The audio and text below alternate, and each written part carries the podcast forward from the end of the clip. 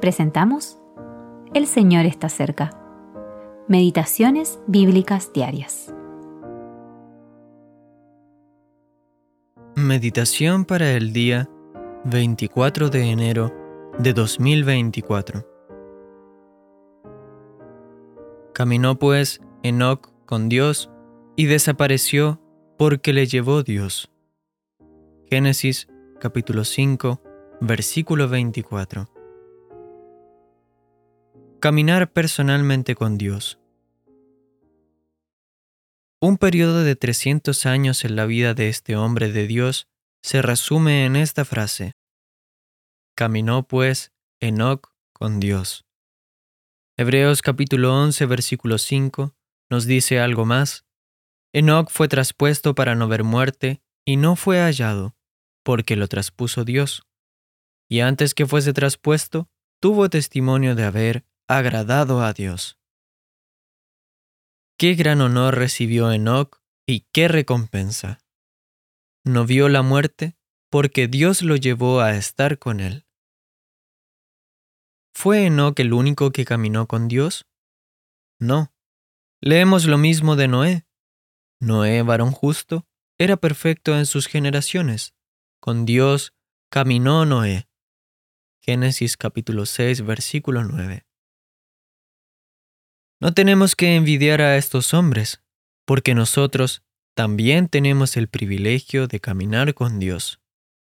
De hecho, Él le dijo a Abraham, Yo soy el Dios Todopoderoso, anda delante de mí y sé perfecto. Génesis capítulo 17 versículo 1. El resultado para cada uno de estos hombres fue diferente. Lo único que tenían en común era que caminaban con Dios, pero no eran simples fotocopias entre ellos. A veces, cuando admiramos la vida de una persona, nos gustaría copiarla.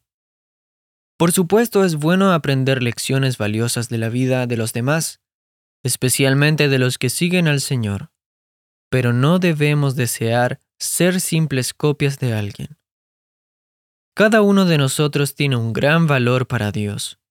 Hasta los cabellos de nuestra cabeza están todos contados. Mateo capítulo 10 versículo 30. Enoc caminó con Dios, y Dios lo llevó, por lo que no vio la muerte. Por otro lado, Noé caminó con Dios, pero vio más muerte que cualquier otra persona en la que podamos pensar, y finalmente también murió. Noé fue un gran predicador de la justicia y un hombre justo, pero Dios no hizo por él lo que hizo por Enoch. ¿Qué hay de Abraham, el amigo de Dios? Tuvo que enfrentarse cara a cara con la muerte cuando llevó a Isaac al monte Moriah para ofrecerlo como sacrificio.